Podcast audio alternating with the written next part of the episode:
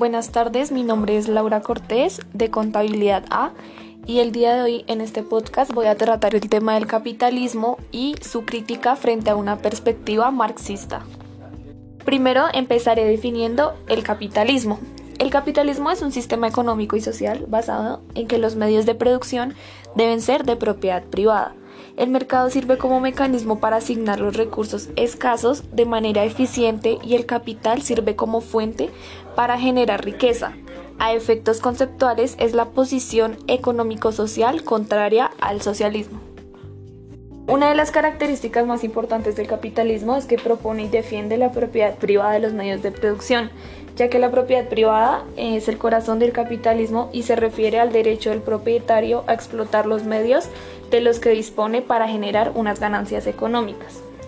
Otra de las características más importantes que tiene el capitalismo es que tiene el capital como centro de objetivo, pues la acumulación de riquezas o capital por medio del trabajo productivo es el objetivo y centro de este. Otra de las características más importantes es que genera clases socioeconómicas específicas. Eh, la sociedad capitalista siempre se conforma por la burguesía alta, media y baja, el proletariado y el campesinado.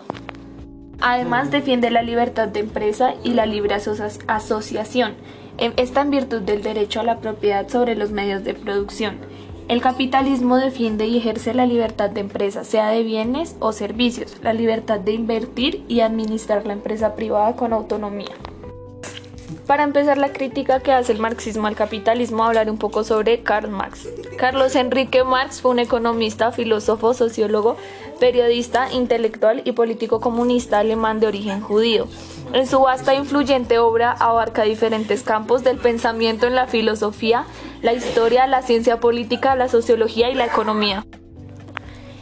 En su obra, Marx responsabiliza al capitalismo de generar numerosas desigualdades socioeconómicas. Como lo dije anteriormente, una de las bases del capitalismo y una de sus consecuencias más grandes es eh, la desigualdad que se genera por las clases sociales.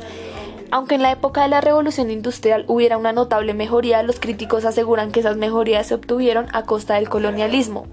También se critica a las grandes transnacionales de ser responsables de la desigualdad y dependencia que el tercer mundo tiene respecto al primer mundo. Además, Marx resalta que el mercado no es una institución natural.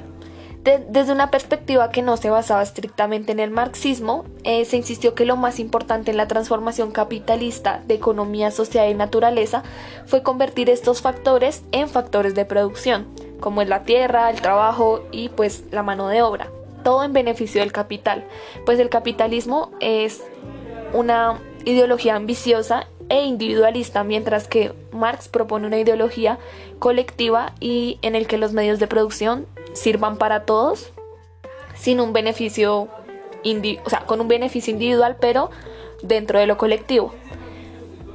Además, el capitalismo como religión.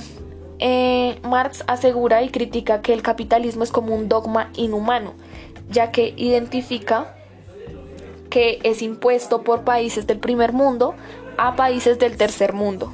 Eh, este lo ve como una religión simplemente que es impuesta, como ha sido en países socialistas en los que Estados Unidos ha impuesto el capitalismo. Marx con su teoría eh, comunista eh, tiene como objetivo principal y solución de abatir el capitalismo la supresión de la sociedad capitalista en cuanto a la diferenciación por clases y el establecimiento de una sociedad socialista como paso previo. Basado todo esto en la necesidad de suprimir la, la sociedad privada, lo que plantea Marx es que los bienes de producción sean para el, para el servicio colectivo y el Estado eh, se apropie de estos medios de producción, el gobierno se apropie de los medios de producción con el fin de distribuir y manejarla a su juicio absoluto. Eh, además, emancipación del proletariado como primera clase oprimida sin economía propia, la negación de cualquier posible apropiación privada y finalmente desaparecer como clase en la comunidad comunista.